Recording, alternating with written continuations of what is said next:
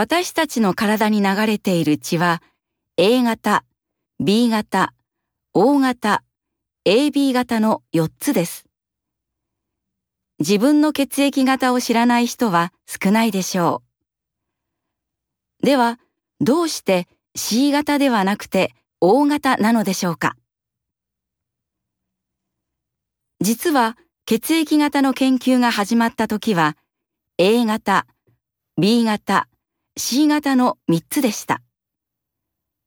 後から A 型と B 型の両方の性質がある AB 型が見つかりました。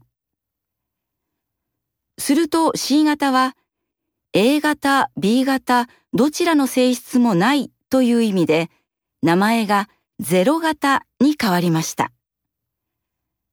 でも0型は O 型と間違えられることが多くなってしまったので専門家たちが相談して1927年に大型と呼ぶことに決めたのです。